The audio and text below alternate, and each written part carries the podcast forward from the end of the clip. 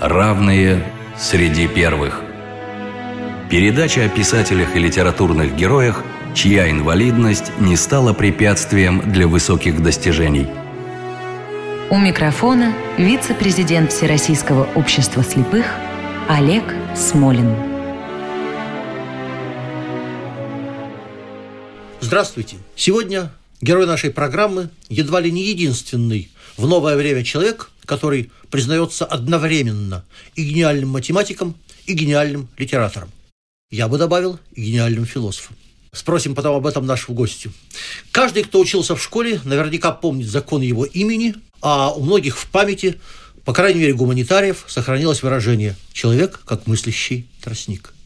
Дальше интриговать не буду. Герой нашей программы – Блес Паскаль а гость, точнее гостья программы Ольга Анатольевна Жукова, доктор философских наук, профессор школы философии, факультета гуманитарных наук, научно-исследовательского университета, высшая школа экономики. Здравствуйте, уважаемая Ольга Анатольевна. Здравствуйте, Олег Николаевич. Здравствуйте, уважаемые радиослушатели. Ольга Анатольевна, вы согласитесь со мной, что не только гениальный математик и литератор, но еще и гениальный философ?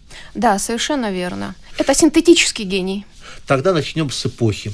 Почему 17 век, в котором жил наш герой, считается началом нового времени, как это сказалось на его творчестве. Короче, все, что касается окружения. Олег Николаевич, я бы так ответила на ваш вопрос. Четкую границу между поздним возрождением, которое своеобразно проявилось в странах Северной Европы, Германии, Франции, Англии, Нидерландов, и, собственно, новым временем провести вряд ли возможно – четких границ в истории вообще? Да, нет. Ну, кроме как революции и катастроф. Да, вот э, если говорить об исторической логике культуры 17 века, то он, конечно, не начинает с календарным 1600 годом. Вот знаковая книга основателя эмпиризма Фрэнсиса Бэкона «Новый органон», где он излагает новое понимание задач науки и основ научной индукции, она датирована 1620 годом. Поясним нашим слушателям, что эмпиризм – это философское направление, согласно которому все знания происходят из опыта. А замечательная книга о достоинстве при умножении наук, она датирована 1623 годом. И именно в этот год родился Блес Паскаль. Вот облик новой европейской цивилизации, Европа современная, ее наследуют с ее карты национальных государств. Этот облик складывается под воздействием очень многих социально-политических и духовно-культурных факторов, среди которых, конечно, нужно назвать и формирование научной картины мира, и развитие капитализма, и решение вопроса о свободе совести и иных гражданских свободах. Другими словами, именно в XVII веке формируются современные науки, составившие основу, в частности, естественно-математического знания, и именно тогда начинается формирование современной картины мира. Да. Ольга Анатольевна, о культурной ситуации поговорили, а теперь о семье и воспитании. Вообще, как получилось, что отец из самых лучших побуждений едва не помешал развитию математического гения своего сына? Это очень интересный вопрос, потому что семейное образование – это основа интеллектуального пути э, Блеза Паскаля. И здесь можно вспомнить только еще один пример, музыкальный, кстати, о воспитании Вольганга Моцарта его отцом Леопольдом Моцартом. Но здесь как раз скорее раскрытие таланта гения – обнаружение его, неожиданное обнаружение. Дело в том, что отец был очень увлечен образовательными идеями Мишеля Монтэня, антисхоластическими по сути, считая, что образование должно прежде всего развивать ум маленького человека, воспитывать в нем привычку к самостоятельной мысли и критическому отношению к любым взглядам и авторитетам. И при этом соответствовать возрасту. Абсолютно. И вот это соответствие возраста стало особенным пунктом в образовательной программе Этьена Паскаля. Он считал, что... Отца. Отца. Он считал, что Блес э, должен изучать древние языки с 12 лет, а вот математику не иначе, чем с 15 или 16-летнего возраста. В чем э, состоял метод обучения? В объяснении общих понятий и правил и последующем переходе к изучению каких-то отдельных вопросов. Но вот так получилось, что отец э, вынужден был отказаться от своей методы, потому что однажды Блес спросил его, что ж такое геометрия, и отец кратко ответил, что это способ чертить правильные фигуры находить между ними пропорции, но запретил ему категорически запретил всякие исследования в этой области. Чем это все закончилось? Тем, что маленький Блесс уединился в своей комнате и углем на полу стал рисовать фигуры, не зная их названия, и, по сути дела, пришел к потрясающему математическому геометрическому выводу. Он заново доказал 32-ю теорему Евклида. При этом... О сумме углов треугольника. Совершенно верно.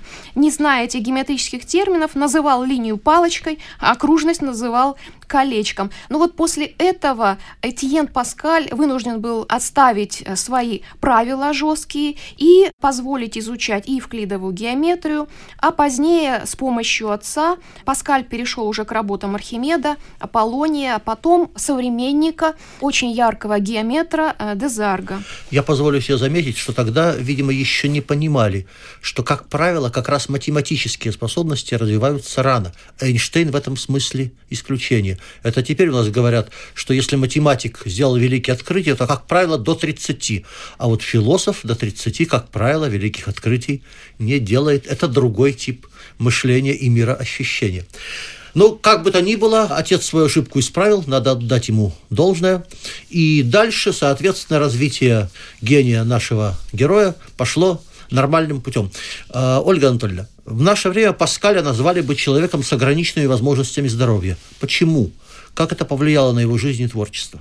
Паскаль с детства не отличался крепким здоровьем, а вот в юности буквально надорвался, потому что усиленно занимался наукой можно сказать, что он полностью истощил нервную систему, так что едва мог ходить. Его мучили страшные головные боли, какое-то внутреннее горение. И надо сказать, что умственную активность Блеза Паскаля врачи все время пытались ограничить. Ну, если вот попытаться реконструировать клиническую симптоматику заболеваний Паскаля, то сегодня бы современные ученые предположили, что Паскаль в течение всей своей жизни страдал от многих заболеваний, в том числе от ревматизма, от туберкулеза кишечника, упомянутое мною, конечно, нервное истощение, и последние годы жизни не просто омрачены, а превратились в сплошное мучение, потому что, скорее всего, это был рак мозга. Вот 1658 э, года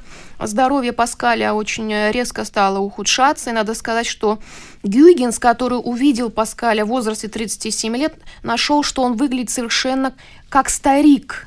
Да, а... Гюйгенс, напомню, тем, кто забыл школьную программу, знаменитый физик и математик. Голландский. Да, Ольга Анатольевна.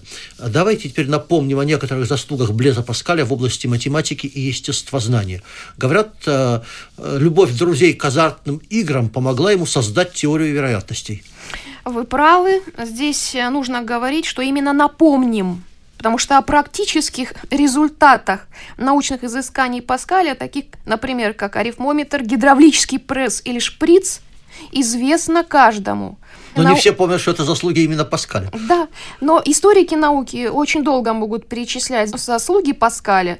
Э, считается, что он э, положил начало синтетической геометрии, теории вероятности, теории циклоиды, открыл закон равновесия жидкостей, способ нивелирования при помощи барометра, и нашел общий алгоритм для нахождения признаков делимости любого целого числа на любое другое целое число. Сформулировал также ряд основных положений элементарной теории вероятностей. Создал Паскалину, первую счетную машину. Суммирующую машину, пытаясь облегчить труд отца который э, был налоговым сборщиком очень высокого уровня, высокого ранга и очень много уделял времени бесконечным расчетам. Вот изобретенный Паскалем принцип связанных колес – то есть при э, суммировании или другой операции поворотом колеса вводились э, цифры. Вот этот принцип связанных колес почти на три столетия стал основой создания большинства арифмометров. Но и не только, не только. Знаменитая теорема Паскаля сформулировано в его сочинении «Опыт о конических сечениях». Это 1640 год, когда выходит первое печатное произведение Паскаля. Собственно, это результат исследований работ Дезарга, замечательного математика и геометра. В это сочинение автор включил теоремы, и вот как раз одна из них э, гласит, что если вершины шестиугольника лежат на некотором коническом сечении, то три точки пересечения прямых, содержащих противоположные стороны, лежат на одной прямой. Собственно, вот этот результат и 400 следствий из него Паскаль изложил затем в полном труде о конических сечениях. Ну и не только а, теорема Паскаля, а также замечательные опыты с трубкой Торричелли он повторил, опыт итальянского ученого и опубликовал результаты в трактате «Новые опыты, касающиеся пустоты». Подошел, собственно, к установлению закона распределения давления в жидкостях. И, да, закон Паскаля. Да, ну и, конечно, и, конечно, то, о чем вы упомянули, азартные игры неожиданным образом – кстати, эта задача была задана кавалером де. Большим поклонником азартных игр у Паскаля был период, когда он полностью посвятил себя светскому времяпрепровождению и был частым гостем аристократических салонов. В частности, эта задача была успешно Паскалем решена в 1654 году. И вот когда обсуждались иные варианты решения более сложных задач – связанных с вычислением вероятности выигрыша или вероятности проигрыша, то вот в переписке Паскаля с Ферма, собственно, и закладываются основы теории вероятности. Ферма – автор знаменитой математической теоремы, которую потом не могли решить в течение практически 400 лет, и вот только сравнительно недавно она была решена уже в 21 веке, если мне память не изменяет, или в самом конце 20-го. Да, совершенно верно. Но, по крайней мере, мы можем говорить о том, что в письме э, Парижской академии Академии 1654 года Паскаль сообщил, что вообще готовит фундаментальный труд под названием «Математика случая». Но, к сожалению, конечно, обстоятельства, да. связанные со здоровьем, не позволили ему как, его завершить. Как и другой основной труд. Ольга Анатольевна, теперь о философско-религиозных взглядах Паскаля. Как они менялись? Как сказывались на отношении к науке, к литературе? Каков его вклад в историю философской мысли? Можно сказать, что Паскаль проделал путь от науки через мистическое озарение к религиозности, или, как сейчас бы сказали, к личностно мотивированной философии экзистенциального типа. Экзистенциализм – это философское течение направления XX века. В центре которой стоит человеческое существование. Экзистенция – это существование в буквальном переводе.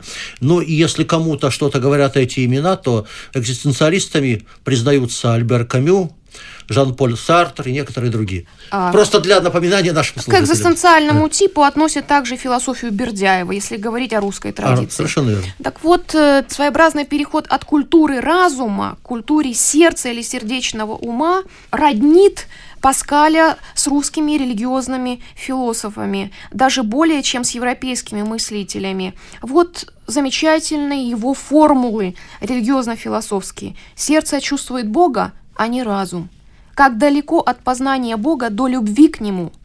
Другими словами, Паскаль прозревает в своем философском откровении Бога Авраама, Исаака и Иакова, то есть личного Бога, а не Бога философов и ученых.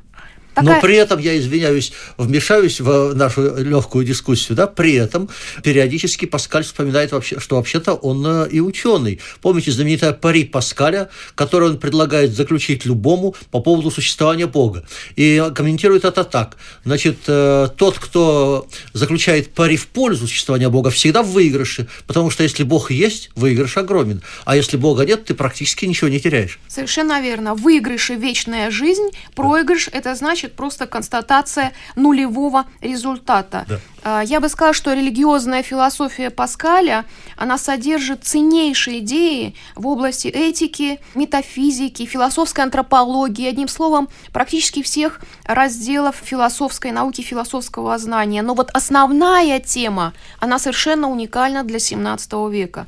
Это тема величия и ничтожества человека ограниченности возможностей познания, но при этом стремление к совершенству.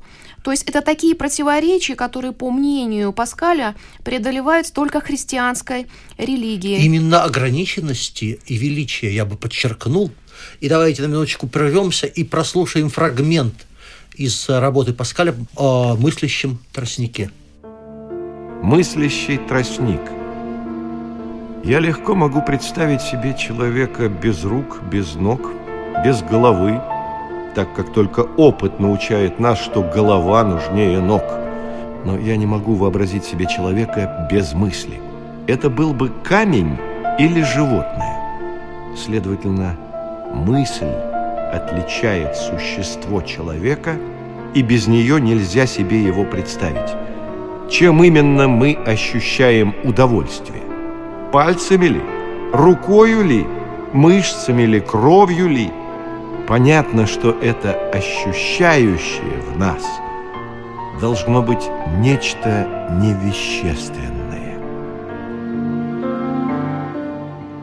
Не в пространстве, занимаемом мною, должен я полагать свое достоинство, а в направлении моей мысли. Я не сделаюсь богаче через обладание пространствами Земли – в отношении пространства Вселенная обнимает и поглощает меня как точку. Мыслью же своею я обнимаю ее. Человек – самая ничтожная былинка в природе, но былинка мыслящая. Не нужно вооружаться всей Вселенной, чтобы раздавить ее. Для ее умерщвления достаточно небольшого испарения, одной капли воды. Но пусть Вселенная раздавит его, человек станет еще выше и благороднее своего убийцы, потому что он сознает свою смерть. Вселенная же не ведает своего превосходства над человеком. Таким образом, все наше достоинство заключается в мысли. Вот чем должны мы возвышаться, а не пространством и продолжительностью, которых нам не наполнить. Будем же стараться хорошо мыслить. Вот начало нравственности. Ольга Анатольевна, и, наконец, э, о литературном творчестве, несколько слов, собственно литературном творчестве, которое было вплетено и в философское, и в полемику с уезуитами, но тем не менее. Что бы здесь можно было отметить у Паскаля? Ну, во-первых, вы справедливо отметили, что мы не можем разделить творчество Паскаля на художественное и философское. Оно существует согласно формуле «не слитно и нераздельно», обличено вообще в художественную форму. Вот, а нужно назвать еще один жанр – афоризмы. Это россыпь гениальных религиозно-философских суждений и прозрений автора, знаменитых мыслей. И вот именно мысли стали большим событием в истории литературы и философии. Удалившись от мирской суеты, Паскаль задумал написать апологию христианской религии – и для этого он стал делать э, многочисленные заметки. Но Этому замыслу, конечно же, помешала болезнь Паскаля. Которая Пас... потом получили название «Мысли», самый знаменитый труд Паскаля. Да, совершенно верно. Дело в том, что после его смерти все записки были собраны семьей и изданы 1670 году в измененной сокращенной форме под названием «Мысли о религии и других предметах». Но э, надо сказать, что порядок при этом издании был значительно нарушен. И вот только уже с середины где-то 19 века и вплоть до середины 20 века Паскалеведам удалось восстановить логику, собственно, замысла Паскаля, издать то, что действительно составляет аутентичный замысел паскалевской прежде апологии христианской религии, а затем мысли о религии и других предметах, или как кратко охарактеризовал их, это, собственно, название сохранилось, Вольтер «Мысли». Я предлагаю прерваться и послушать несколько фрагментов из мыслей Паскаля. Блэс Паскаль из мыслей. Чувство так же легко развратить, как ум. И ум и чувства мы совершенствуем или, напротив того, развращаем, беседуя с людьми.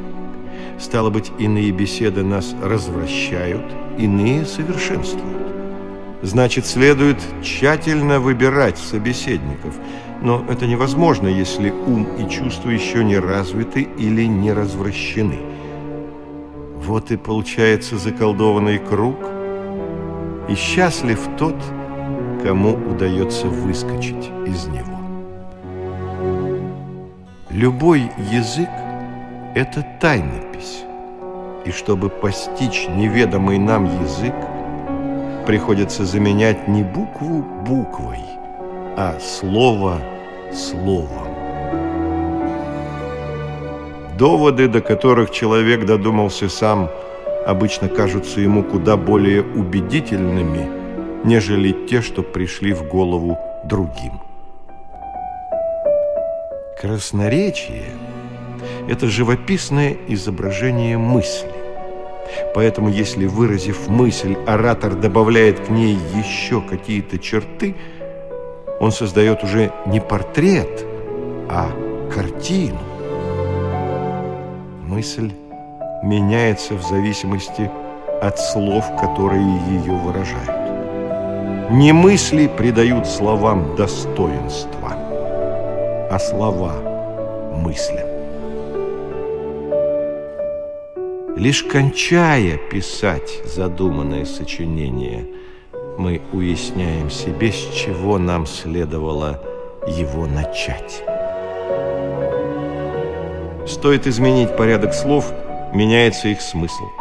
Стоит изменить порядок мыслей, меняется впечатление от них. Людей учат чему угодно, только непорядочности. Между тем, всего более они стремятся блеснуть именно порядочностью, то есть как раз тем, чему их никогда не обучали. Все достоинство человека в его способности мыслить. Ну, а сами эти мысли, что о них можно сказать? До чего же они глупы? Ольга Анатольевна, традиционный для нашей программы вопрос. Что бы вы могли посоветовать почитать нашим слушателям популярного из Паскаля и о Паскале как литераторе? В первую очередь уже упомянутые произведения – которые можно читать фрагментами полностью, это мысли. На русском языке они были изданы, а также антиклерикальный памфлет «Письма к провинциалу», ну и еще ряд, э, скажем, богословских его работ об обращении грешника, ну или упомянутая молитва об использовании во благо болезней, которая была переведена на русский язык. А вот что касается популярной литературы о судьбе, творчества и интеллектуальной биографии Паскаля, то я бы назвала здесь двух замечательных российских исследователей, Галину Яковлевну Стрельцову, ее книгу «Паскаль и европейская культура», и книги Бориса Николаевича Тарасова «Паскаль», монографическая работа и очень интересное литературное издание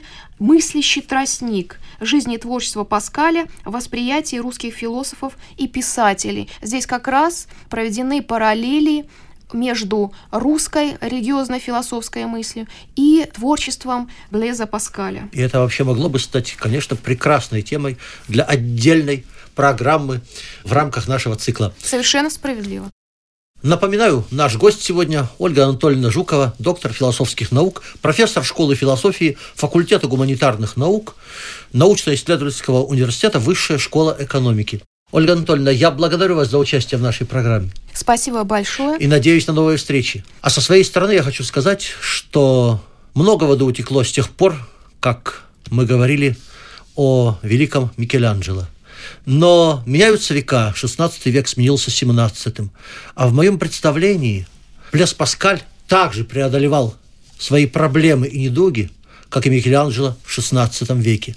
Только если у Микеланджело в основном страдал от своего физического несовершенства, то Паскаля мучили еще и сомнения. Помните его знаменитую фразу, цитирую по памяти, «Господи, если ты есть, яви свое присутствие так, чтобы у нас не оставалось сомнений». И поэтому сегодняшнюю программу я хочу традиционно завершить строками великого Микеланджело, которые, безусловно, относятся и к жизни Паскаля.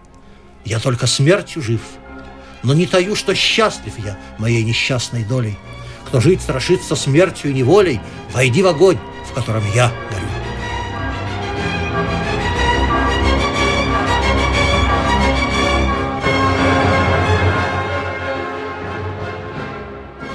Программа создана при финансовой поддержке Федерального агентства по печати и массовым коммуникациям.